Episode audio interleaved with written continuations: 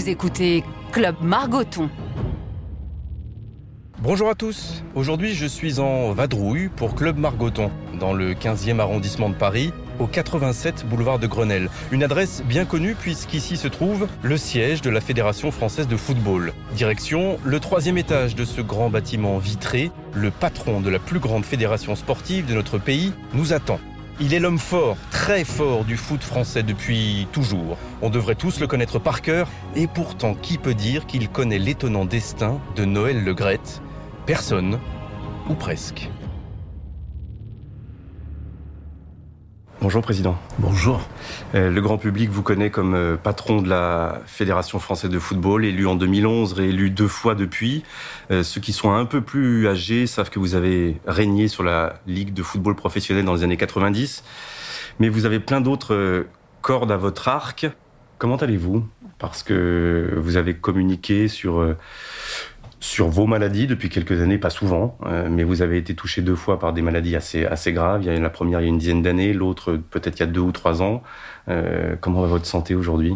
Écoutez, ça va. Je suis à un traitement euh, qui est qualitatif puisque je me sens bien. Bon, j'ai eu, j'ai une, leucémie, mais, mais qui guérit. Il me reste encore un tout petit, quelques petites semaines avant les analyses plus, plus complètes, mais je crois que ça va. Vous vous trouvez chanceux dans toutes ces, toutes ces épreuves? Oui, très franchement. J'ai quand même passé par pas mal d'hôpitaux parisiens. Et j'ai un peu de chance d'être passé euh, au travers euh, de beaucoup de difficultés. Un peu de volonté aussi, je pense, quand même. Parce qu'il faut avoir un moral terrible. Ça m'a jamais quitté. Mais j'ai quand même eu la chance de rencontrer des gens, euh, d'abord qui m'aimaient bien, que j'aimais bien. C'est aussi des relations médicale euh, intéressante. C'est un autre monde. C'est pas toujours euh, facile, mais enfin, à titre personnel, je l'ai supporté. Euh, non, je ne vais pas dire facilement, je serai un grand menteur, mais j'ai toujours eu confiance. Ça vous a appris quoi, ces épreuves-là, par rapport aux autres épreuves de votre vie, les épreuves dans la vie économique, sportive bon, ces épreuves-là, vous regardez ce qui se passe autour de vous, non pas avec un œil différent. Pas, moi, je ne suis pas comme ça, de toute façon.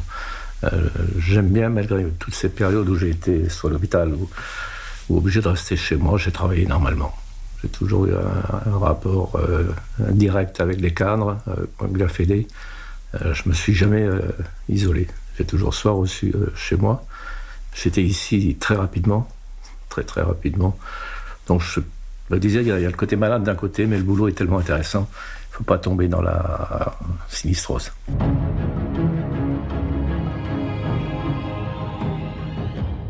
Justement le grand public ne sait pas en quoi consistent euh, vos travaux, parce qu'il n'y a pas un seul boulot, c'est ça qui est absolument dingue avec vous. Euh, on imagine une journée type de, Noël Le. Voilà, les gens vous voient euh, remettre une Coupe de France, vous voient dans le vestiaire de l'équipe de France et se disent bon, c'est quoi être patron de la Fédération française de football? Une journée type, une semaine type aujourd'hui de Noël Le Graët, ça ressemble à quoi? Bah, Il y a plusieurs activités. la, la, fédération est pour moi quand même aujourd'hui importante. C'est le rôle qui est le plus, euh, comment dire, le public. Ah, c'est beaucoup de, beaucoup de réunions. Il n'y a pas que l'équipe de France. L'équipe de France, c'est une partie de la fédération. Mais vous savez, il y a quand même 2 200 000 licenciés. Il y a des régions, il y a des districts, il y a des ligues. Euh, il y a des réunions importantes avec le football amateur. Euh, les sponsors, ça n'a l'air de rien, mais il faut passer un petit peu de temps. les diffuseurs, les calendriers, les féminines, c'est beaucoup, beaucoup de travail hein, intéressant. Donc, la difficulté ou la sagesse dans mon poste, quel qu'il soit, c'est facile. Il faut mettre la bonne personne à la bonne place. Parce que vous ne faites jamais tout euh, tout seul. Après, vous êtes plus connu parce que c'est vous qui communiquez. Mais si vous n'avez pas à chaque place euh, quelqu'un qui connaît bien le métier, parce qu'ici il y a plusieurs métiers, c'est une entreprise de près de 300 personnes, donc il faut des bons juristes, des bons comptables, un bon DTN, une bonne directrice générale, il faut énormément de, cadres compétents dans les postes. si on s'entoure bien, la vie est plus facile. Mais là, vous venez de décrire la partie émergée de l'iceberg, la partie Fédération française de foot. Il y a tout ce qui est en dessous.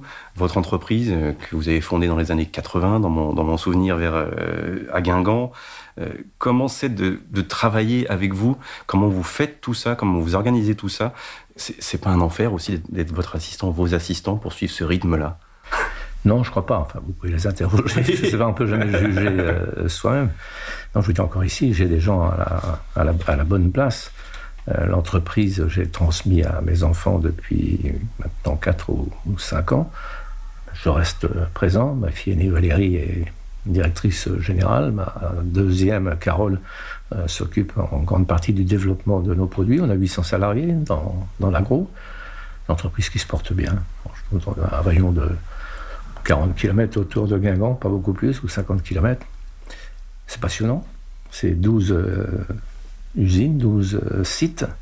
Bah, là aussi, si vous n'avez pas les, ceux que vous pensez être les meilleurs et si vous n'avez pas des relations humaines intéressantes, c'est injouable. donc c'est un peu la même chose. Quand je vois une usine, je pense toujours à quelqu'un. C'est qui? Qu'est-ce qu'il fait? Est-ce qu'il est bien? Pas bien? Donc c'est rassembler le, le, plus possible. Et puis, comme je sais rien faire, donc je vais travailler. je suis pas bricoleur, je ne sais pas peindre. Euh, j'ai un grand jardin, mais je ne sais pas jardiner. Euh, donc j'aime, bien passer le, le, temps au bureau à Guingamp sans, sans difficulté et sans me plaindre.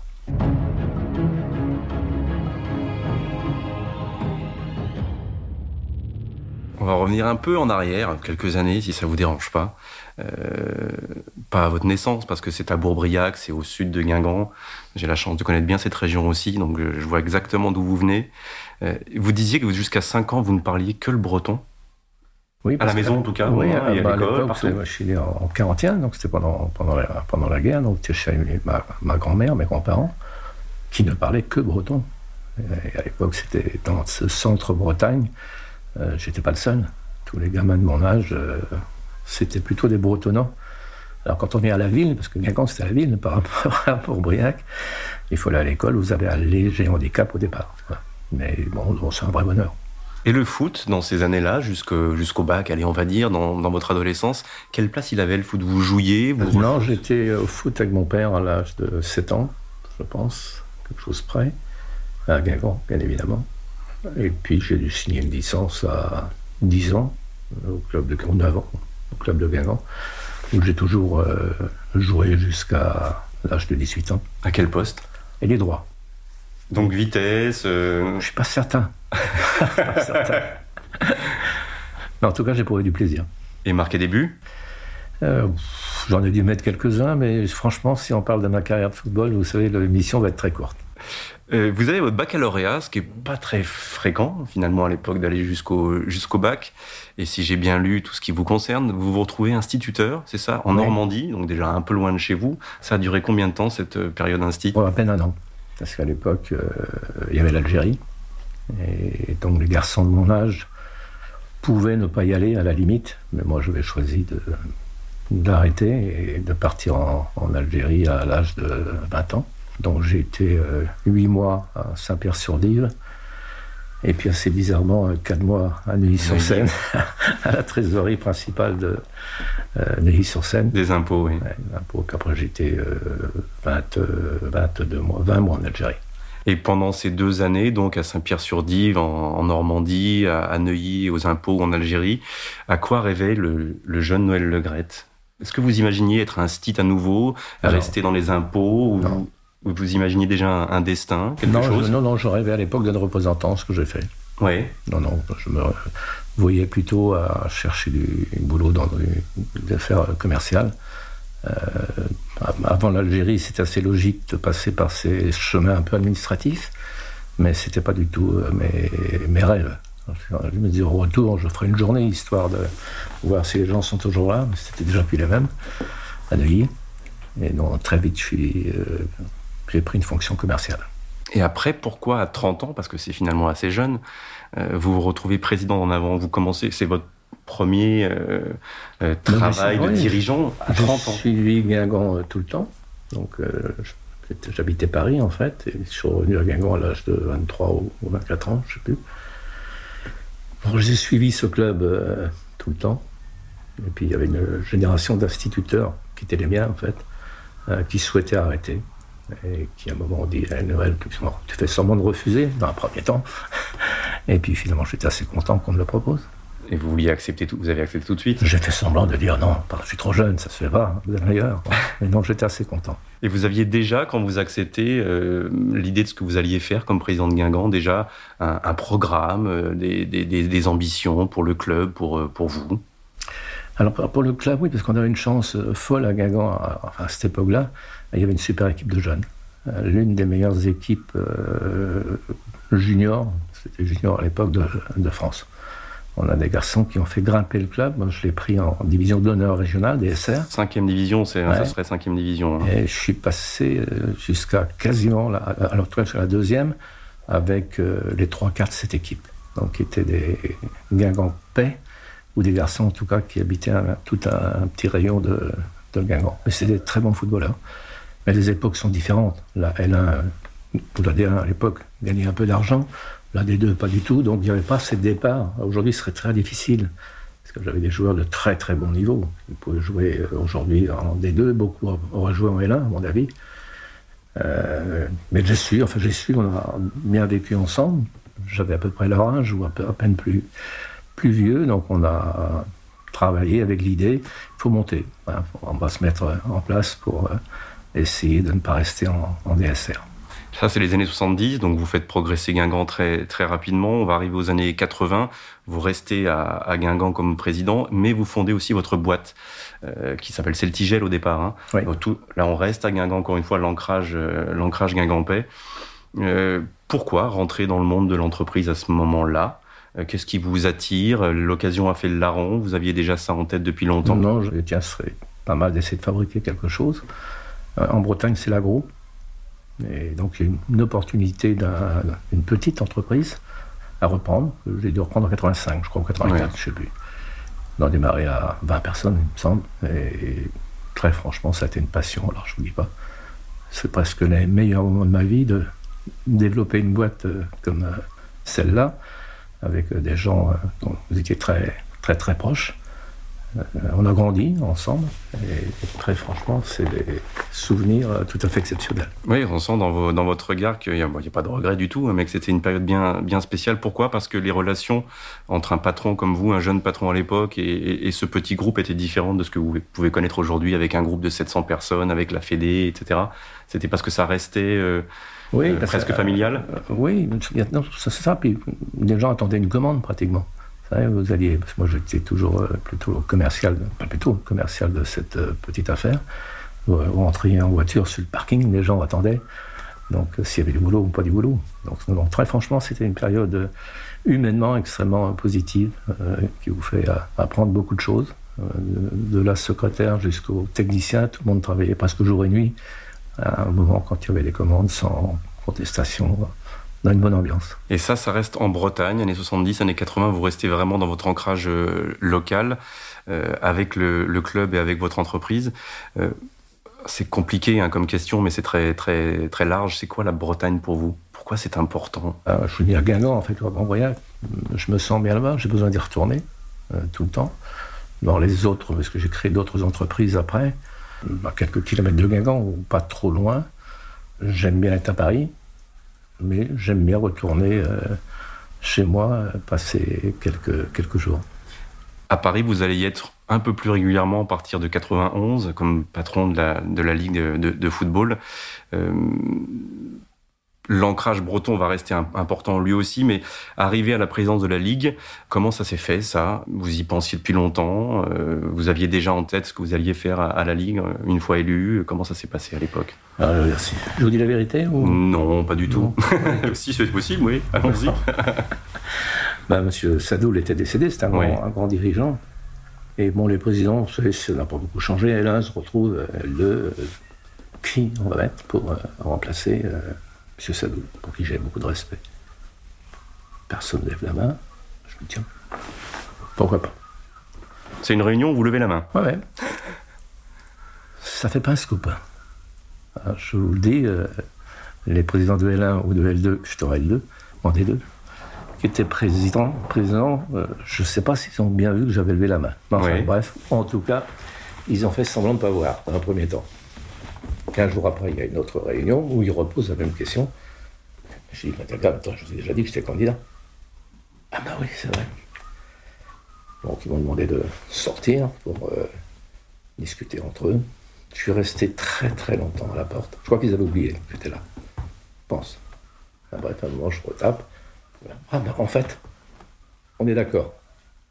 Ça, ça, a démarré comme ça. Ça s'est vraiment passé comme ça. L'élection du président de ligue euh, qui reste à la porte et qui attend qu'on lui dise ah, finalement c'est vous. Oui, et je pense qu'il m'avait oublié. Parce que personne ne voulait y aller bah, à ce moment-là que non, puisque euh, après le maire de Valenciennes, M. Borloo, s'est présenté au nom des grands clubs. il n'avait aucune chance de part. Euh, les petits clubs étaient plutôt pour moi et les clubs moyens de, de D1. Donc il y a eu une élection, enfin c'était couru d'avance.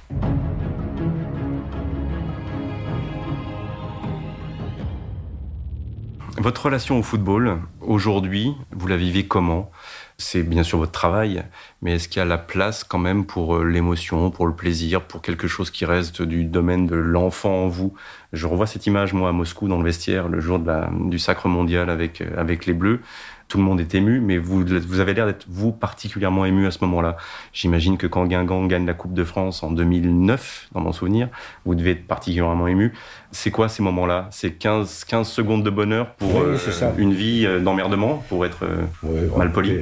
Emmerdement, dans ce cas, je peux partir tout de suite si vraiment ça me pèse. Hein, parce que c'est des postes, à titre personnel, je travaille parce que je le veux bien à la Fédé. Donc, si c'était ce mot-là dominait, je ne resterais pas. Euh, non, la victoire de Guingamp, j'ai tellement été souvent au Stade de France, j'ai déjà dit, je voyais les, équipes sortir, et je me disais, est-ce qu'un jour, je verrai Guingamp?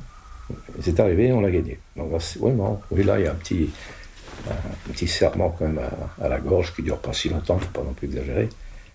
Mais c'était bien. Et la Coupe du Monde, c'est un peu différent parce que j'ai revu les images, mais je sortais de l'hôpital, là. Et franchement, quand je vois les images, je vois que j'étais pas très guéri quand même, parce que je suis sorti de l'hôpital un mardi. Il fallait partir en Russie le jeudi, et j'aurais dû rester quelques jours de plus à, l'hôpital. Et bien sûr, il y a beaucoup d'émotions quand vous gagnez la, Coupe du Monde, euh, mais je n'étais pas dans une forme olympique quand même là-bas. Quand vous êtes euh, dans la tribune pendant le match, euh, votre expérience, j'imagine, vous fait croire, ou en tout cas penser que la, que les Bleus vont être champions du monde à quel moment? Vous l'avez déjà senti avant dans la compétition ou ça s'est vraiment joué pendant la finale? Non, en finale, j'étais sûr qu'on allait gagner. Non, j'ai pas eu peur. Non, il y a eu des, périodes. Euh, le début a été difficile, euh, euh, rappelez-vous. Non, c'est en vivant avec les joueurs, vous sentez qu'il se passe quelque chose. Pas seulement le, jeu, le jeu, quelquefois un but, vous ne pouvez rien faire, vous avez beau bien jouer. mais les gars avaient envie de gagner. Didier avait quand même créé un groupe extrêmement solide avec euh, des hommes très franchement, humainement, de, mais vraiment, ce n'est pas, pas des mots, je ne vois pas pourquoi je le dirais, de grande qualité humaine. Ça ne veut pas dire que dans les groupes, il n'y a pas de petits mineurs, incidents mineurs. Mais enfin, c'était des vrais gagneurs, des vrais mecs. Et donc ça se sentait euh, qu'ils avaient envie d'aller euh, au bout et le plus loin possible. On a eu des périodes difficiles, je ne peux pas rappeler les matchs, mais vous avez vu que quelques matchs, on revient et on tremble un peu et on revient. Ils étaient faits pour gagner. Très, très franchement. Je pensais dès le début que c'était jouable. Dès, le début. Premier match un peu, un peu compliqué, mais petit à petit, vivre avec le groupe, le sentir, euh, respirer avec lui, discuter avec eux, voir leur mentalité. Euh, ils n'étaient pas venus faire du tourisme à, Moscou. Aujourd'hui, dans ce que vous avez apporté au, foot français, qu'est-ce qui vous rend le, le plus fier? Peut-être d'avoir structuré la Fédé, c'est une association dans les textes. Euh, je pense avoir transformé, sans que ce soit péjoratif, en, entreprise. Et c'est pas péjoratif dans, mon esprit. Quand je vous parle qu'il faut mettre la bonne personne à la bonne place, euh, j'ai pas mis un copain euh, responsable de, je ne sais quoi. Euh, c'est comme des chiffres d'affaires importants. C'est des salariés. C'est de tromper le moins possible sur les nominations, que soit pour les coachs de la A, les filles, les, les moins de 19, les moins de 20. C'est le choix. Euh, le choix des hommes. Donc je pense qu'aujourd'hui, tout n'est pas parfait, hein. ce serait tellement prétentieux de, le dire, mais dans la construction de la fédération, qui s'est fait aussi euh, petit à petit, le choix des hommes est important. je pense qu'aujourd'hui, la fédération, qui a encore des défauts, on peut toujours mieux faire dans, nos structures, mais en tout cas, elle vit. Elle est, elle est performante. Elle peut répondre à n'importe quelle question sans, sans ambiguïté. On a respecté le foot amateur en mettant amené à la FA, une ligue amateur importante au sein de, au sein de la Fédé. Clairefontaine, vous l'avez vu se transformer c'est plus le même. Clairefontaine il y a 10 ans, Clairefontaine d'aujourd'hui, vous avez vu les investissements, parce que vous venez là-bas de temps en temps, euh, qui ont été euh, réalisés. Donc je crois que c'est la structure générale de la Fédé, euh, oui, parce qu'un résultat, ça va ça vient. Au du monde, c'est formidable, les résultats de foot, c'est génial. mais quand vous êtes président, vous devez regarder l'univers, et l'univers est intéressant. Avez des réalisations très concrètes comme patron de la Ligue, genre je crois la création par exemple de la DNCG, du contrôle de gestion des clubs, ça c'est quelque chose dont vous êtes fier parce que c'est assez unique dans le monde, ça l'était en tout cas à l'époque. Oui, à l'époque oui, c'était difficile à mettre en place, c'est pas forcément euh, bien vu, mais c'était une époque qui ressemble un peu à celle pas d'aujourd'hui. À l'époque c'était des sociétés d'économie mixte, c'était les mairies qui étaient associées à l'association. Et tous les clubs étaient plutôt en difficulté. Donc c'était important de pouvoir mieux contrôler. Ça n'a pas été très bien vu au début, puis finalement, vous voyez, ça, ça, s'est développé et, ça fonctionne.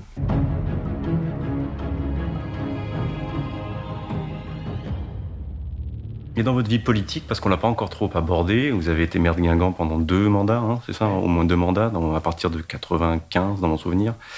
Quelle est la décision, euh, toute simple, toute bête peut-être, le local, qui a eu une, une incidence sur la vie euh, quotidienne des gens dont vous êtes le plus, plus satisfait, le plus fier aujourd'hui avec le recul ah bah, très, euh, très clairement, vous savez, dans des petites villes, il faut toujours, euh, ça, ça, existe encore, il faut toujours sauver l'hôpital.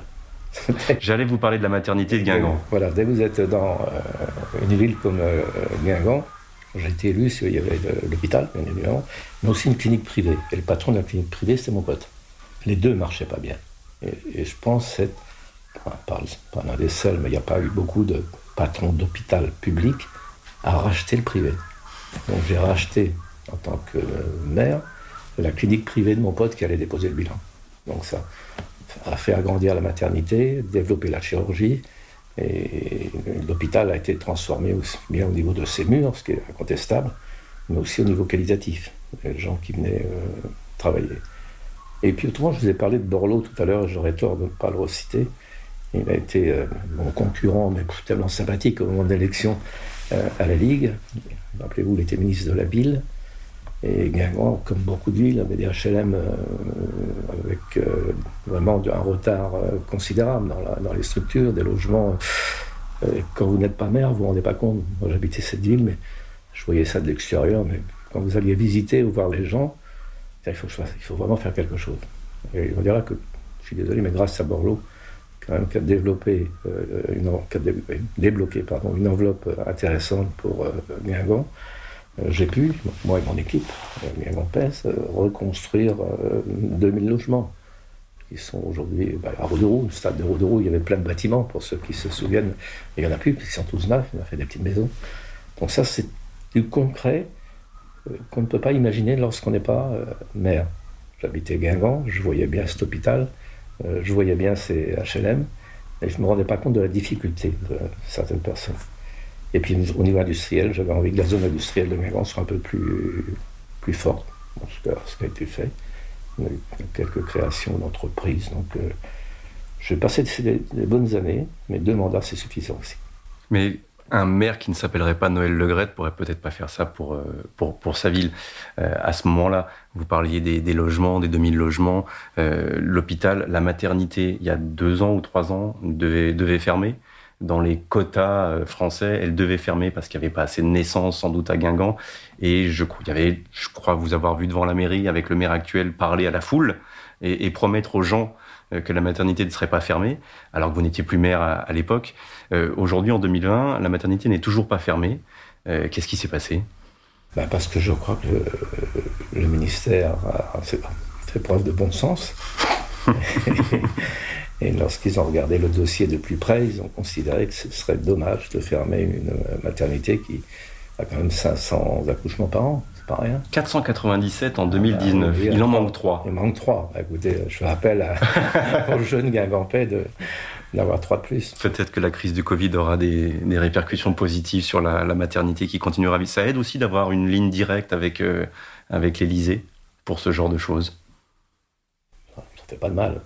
J'ai du respect pour euh, le président de la République, j'ai aussi du respect pour euh, le président Sarkozy, qui a toujours été très sympa avec le foot et, et même dans la période où j'étais euh, mal fichu, c'est quelqu'un qui est, venu me voir. donc j'apprécie, même si j'ai jamais voté pour lui, il le sait.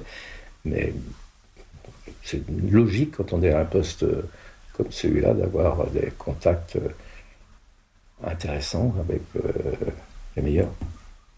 On va parler des moments un peu plus difficiles, mais euh, on était sur l'ancrage local, votre rôle de, maire, euh, officiellement au Parti socialiste. C'est l'étiquette que vous euh, revendiquiez à, l'époque. c'est quoi être un homme de gauche en Bretagne, localement Voilà, votre, votre tête politique, elle, fonctionne comment, Noël de Grette? Aujourd'hui, d'abord, j'en fais plus. Je crois que Macron a réussi à faire ce que je souhaitais, marier une partie de la droite et une partie de la gauche. On n'est plus du tout dans les mêmes périodes. Moi, j'ai connu, c'est quand j'étais très jeune, euh, c'était dur. Il y avait la gauche contre la droite. Quand j'étais gamin euh, au lycée, il y avait l'école euh, privée, on se faisait pas de cadeaux. Hein, c'était pas que chez nous. C'était comme ça en Bretagne, j'imagine, dans d'autres régions. C'était une terre de, gauche, même si j'avais battu un maire de, un maire de droite aux élections. finalement, dans une petite ville, on est plutôt copains. Hein, c'est pas, c'est pas la politique euh, politicienne avec des mots euh, ronflants. Euh, c'est une période qui m'a, m'a plu, mais aujourd'hui, la politique dans le sens noble du terme m'intéresse peu. J'ai tort, je regarde sans arrêt. Mais je ne viendrai pas à l'idée de développer des, des idées politiques euh, il y a déjà assez de monde qui s'expriment, vraiment. Et je fais confiance au président de la République. Je trouve que c'est extrêmement compliqué en France. À peine, à peine élu, vous avez les trois quarts des Français contre pour telle ou telle raison. C'est un métier, ou en tout cas un sacerdoce, euh, de diriger la France. C'est l'un des seuls pays où il y a une telle diversité, ce qui est formidable dans certains côtés mais aussi un manque d'union par moment pour des sujets essentiels. Et cette union, vous la donnez un peu aux Français avec, euh, avec la fédération, avec euh, votre ancrage local, les 2 millions de licenciés, avec les succès de l'équipe de France? Vous avez l'impression quand même de temps en temps de donner un peu de, à votre, à votre niveau, hein, d'apporter un peu d'union nationale? L'équipe de France, je ne vais pas apprendre à paternité des résultats. Je crois qu'il faut laisser ça aux joueurs et, à, et aux coachs. Bien sûr, les gens sont heureux quand l'équipe nationale gagne. Là, ils se retrouvent. Ça s'est passé en, 98, ça s'est repassé en 2018. L'équipe nationale rassemble hein, tout le monde. Tout le monde. Et c'est la seule façon où il y a les clubs. les clubs, il serait normal, il y a les bagarres entre les villes, et ça, ça restera toujours, et tant mieux. Mais l'équipe nationale euh, rassemble.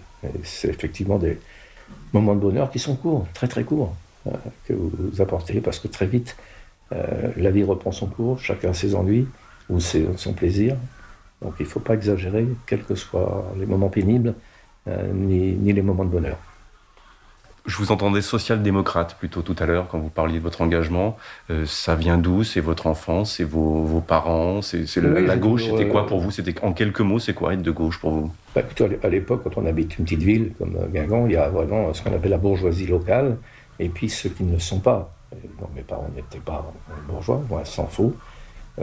moi, j'ai défendu pendant très très longtemps des idées de gauche, mais vraiment, je me bagarrais, bagarrais pas dans le sens physique bien évidemment, euh, parce que je trouvais une injustice euh, importante entre euh, ceux qui étaient dans des petites villes comme les nôtres, partout en France. Un écart fou entre une certaine bourgeoisie qui ne méritait pas ce titre, et que je n'aimais pas trop, il faut que je sois honnête. Donc petit à petit, ben, j'ai essayé de politiquement de diminuer aussi mes excès et de travailler, euh, mettons, normalement. À 20 ans, vous aviez envie d'être de gauche et de vous battre ou d'être euh, bourgeois comme les autres, de devenir ah bourgeois et de réussir? Non, c'était pas grave. J'étais encore avant d'aller avant d'aller en Algérie. Euh, la politique faisait partie de mes non pas des, rêves, mais je me suivais de très très près la politique.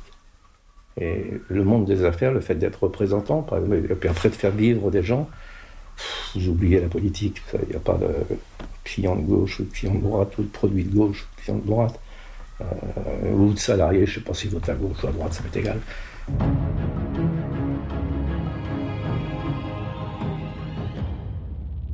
Bon, on va parler rapidement des moments difficiles, ou pas rapidement, parce que quand même vous en avez eu beaucoup, comme président de la Ligue, comme président de la Fédé, euh, l'affaire VAOM, euh, l'après Naïsna à gérer, les attentats de 2015 euh, à Paris et, au Stade de France, le Covid cette année en, 2020.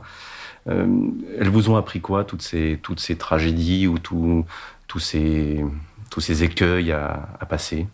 Il faut du sang-froid et, toujours aussi des bons, des bons amis ou des bons conseils autour de soi. Les, dossiers ne sont pas les mêmes. L'après Bon, j'étais plus dans ma partie de redresser une entreprise. Ça, ça me plaisait, en fait, remettre la Fédé sur les, bons rails. Euh, c'était plutôt dans la logique euh, d'entreprise. Après, c'est des choses que vous n'attendez pas. Euh, si par le Covid aujourd'hui, qui s'y attendait euh, prendre euh, les décisions, c'est simple, j'ai suivi l'État. Sans aucun euh, complexe, et je pense qu'on a bien fait. Je crois que c'est difficile. On a une assemblée générale demain de l'ensemble du football amateur et, professionnel. Trouver une unité entre des gens aussi différents, avec des moyens différents, des problèmes différents, c'est pas simple.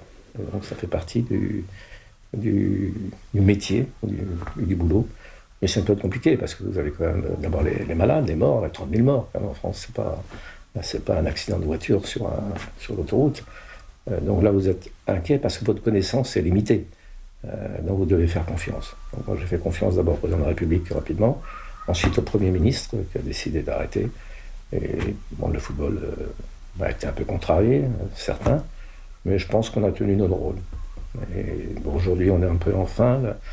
L'Assemblée fédérale vendredi prochain devrait signer la paix entre tout le monde et, on repart pour, euh, pour la saison prochaine. Quelle image pensez-vous les, les gens ont de vous aujourd'hui?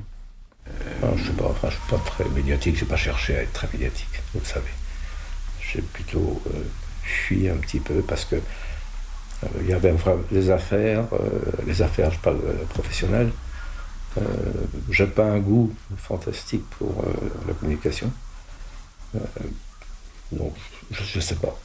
Je parlais d'images pas forcément médiatiques, mais ils se disent quoi de vous, à votre avis Parce que ce qu'on entend quand même depuis deux mois et depuis toujours, c'est s'il y a un capitaine à bord du, du, bateau, dans ce bateau très français, donc très plein de dissensions, plein de gens qui veulent décider à la place des autres ou qui n'arrivent pas à prendre de décision, tout d'un coup, arrive d'en haut euh, quelqu'un qui dit bon, bon, on va faire comme ça, et puis c'est tout, euh, et c'est comme ça, et, mettre de l'ordre. Ça, ça vous, ça vous plaît d'être ce, dans ce rôle-là? Oui, mais bien sûr. Parce que vous êtes obligé d'avoir une ligne à un moment de conduite. Si elle est trop contestée, vous savez très bien que vous ne restez pas. Les gens. Euh, c'est pas parce que vous ne donnez pas une bonne décision à quelqu'un qui vous aime pas. Ça, j'ai appris ça malgré tout. Mais il faut toujours quelqu'un qui dise oui ou non. Et ça, je me suis efforcé. Que ce soit ici ou dans ma boîte, quelqu'un qui vient me voir, il sort avec un oui ou un non. Et si vous vous trompez souvent, il ne faut, pas rester. Mais c'est très rare en France, quelqu'un qui vous dise oui ou non. Et ça donne l'image, alors, à une partie qui va dire oui, c'est quelqu'un qui décide, et on a besoin de gens qui décident, et d'autres qui vont dire oui, mais c'est un dictateur, ça. Vous, connaissez les Français pour ça? Oui, j'espère qu'on ne dit pas ça, parce que ça, me choquerait, ce ne serait pas du tout. Mais en tout cas, ils ont une réponse. Il faut bien négocier pas mais pas trop d'heures. J'aime pas quand même, surtout si les sujets ne méritent pas. Sinon, j'aime beaucoup hein, discuter, j'aime beaucoup être avec des amis et, parler. Euh, mais les gens qui viennent euh, ici, ils attendent une réponse. Et alors la facilité, c'est de dire tiens, j'ai réfléchi, on va créer une commission. Moi, j'ai pas le temps. J'ai pas le temps. Euh, donc on essaie de répondre positivement ou négativement. on sait que le mot commission n'est pas dans votre vocabulaire. Euh, les combats que vous désirez mener maintenant, il vous reste encore quelques mois et peut-être quelques années à la tête de la Fédération française de foot. Euh, qu'est-ce qui vous anime maintenant? Euh, est-ce que c'est les amateurs? Est-ce que c'est euh, la lutte contre le racisme, l'homophobie, des choses qu'on entend beaucoup en ce moment dans la société française, la relation avec les supporters, les ultras, qui est devenue très compliquée. Alors c'est la Ligue, mais c'est bien sûr aussi la fédération. Euh, le football féminin qui va sans doute beaucoup plus souffrir du Covid que le football masculin, par ricochet. C'est quoi là vos, vos combats? Est-ce que vous allez ce à quoi vous allez vous accrocher? Vous avez raison, c'est qu'il reste peu de temps puisque les élections futures sont au mois de mars et que la France du football ou du sport en général euh, commence à voter au mois de septembre. Nos districts vont élire leurs euh, responsables septembre et octobre. Ensuite, c'est les ligues amateurs et les ligues professionnelles. Et la Fédé, c'est au mois de mars.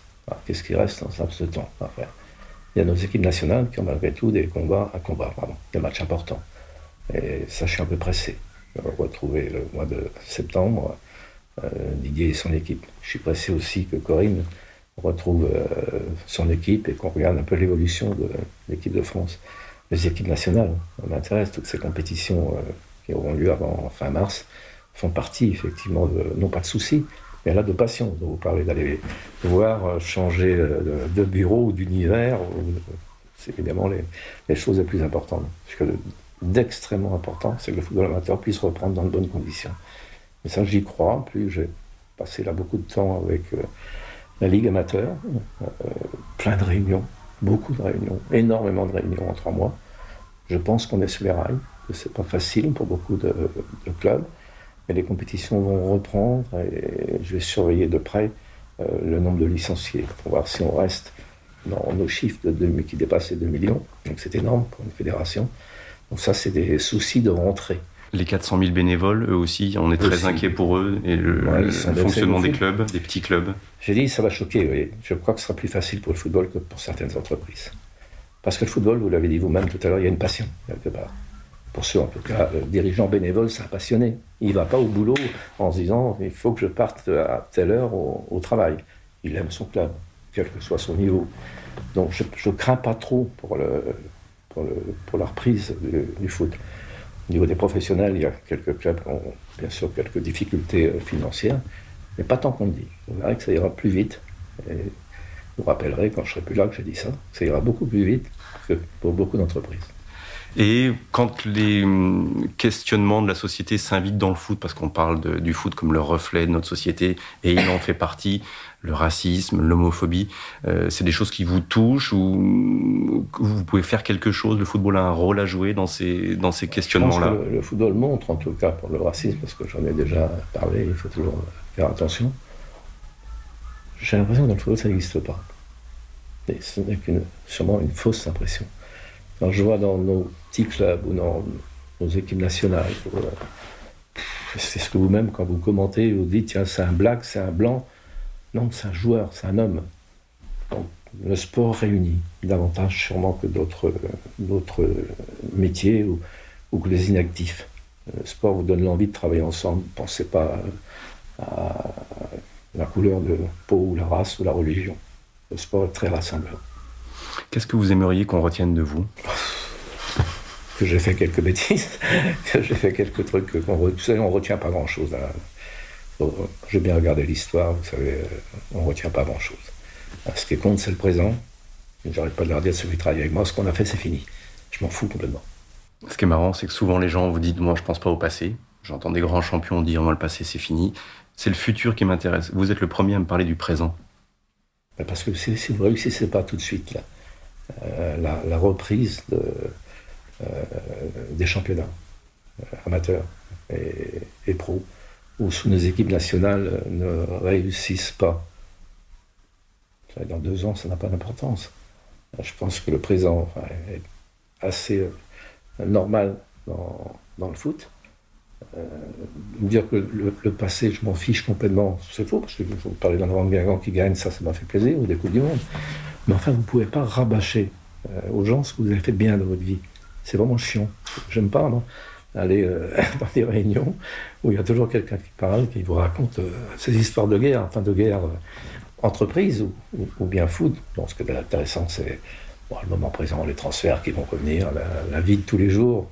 C'est la, vie de tous les jours avec le bonheur qu'on peut apporter, si on peut, dans des périodes courtes. On dirige mieux quand on sait ce que c'est que le présent, euh, exactement comme un, comme un très très grand champion qui est présent au moment où il doit l'être, qui pense pas à ce qui va se passer dans, dans une minute ou ce qui s'est passé il y a deux minutes. C'est vraiment arriver à gérer le temps en, temps réel comme ça. L'intérêt, enfin dans mon cas en tout cas, les, décisions sont importantes parce qu'il y, a toujours, il y aura toujours à, la Fédé quelqu'un qui devra dire, euh, excusez-moi ce que je dis, je l'ai dit tout à l'heure, oui ou non. Et ça, c'est le présent. C'est pas dire on verra. Voilà, la ligne de conduite. Euh, Pierre, Paul ou Jacques, vous êtes chargé de cette ligne de conduite. Ça, c'est important. Est-ce que vous avez conscience d'avoir eu un destin incroyable? Est-ce que vous avez le sentiment d'un destin? Parce que votre destin est incroyable. Je suis désolé de vous le dire, euh, d'être un enfant de Guingamp et de, vous retrouver, d'avoir fait, d'avoir eu cette vie, et pas simplement professionnelle, aussi, accomplie. Euh, il y a peu de destins comme ça dans notre, dans notre pays. Est-ce que vous avez cette conscience-là? Non, parce que je suis encore dans le présent. je n'ai pas réfléchi au passé. C'est un pas de côté. vous pensez des fois au moment où tout ça va s'arrêter? Oui, bien sûr bien sûr, de par euh, obligatoirement l'âge d'abord. Enfin, l'âge, oui. Bon, pour le moment, je n'ai pas, d'angoisse. La seule difficulté, c'est que je ne sais rien faire. Ça met en dehors de soit l'entreprise ou être présent dans, des discussions. Je, ne, je n'ai pas une passion pour, euh, je veux dire, euh, aménager. Ça vous fait peur de vous retrouver dans cette situation-là un jour J'ai la chance d'avoir, d'être à Guingamp et il y a quand même 12 entreprises. Et je m'entends bien avec mes enfants. Et alors, ça aussi, c'est peut-être la plus belle réussite. J'ai trois filles avec qui je m'entends bien et neuf petits-enfants qui sont formidables. Euh, donc je peux, euh, je pourrais naviguer entre le siège de l'entreprise et, et, et les entreprises. Mais vous n'arrêterez jamais en fait. Je ne me vois pas arrêter.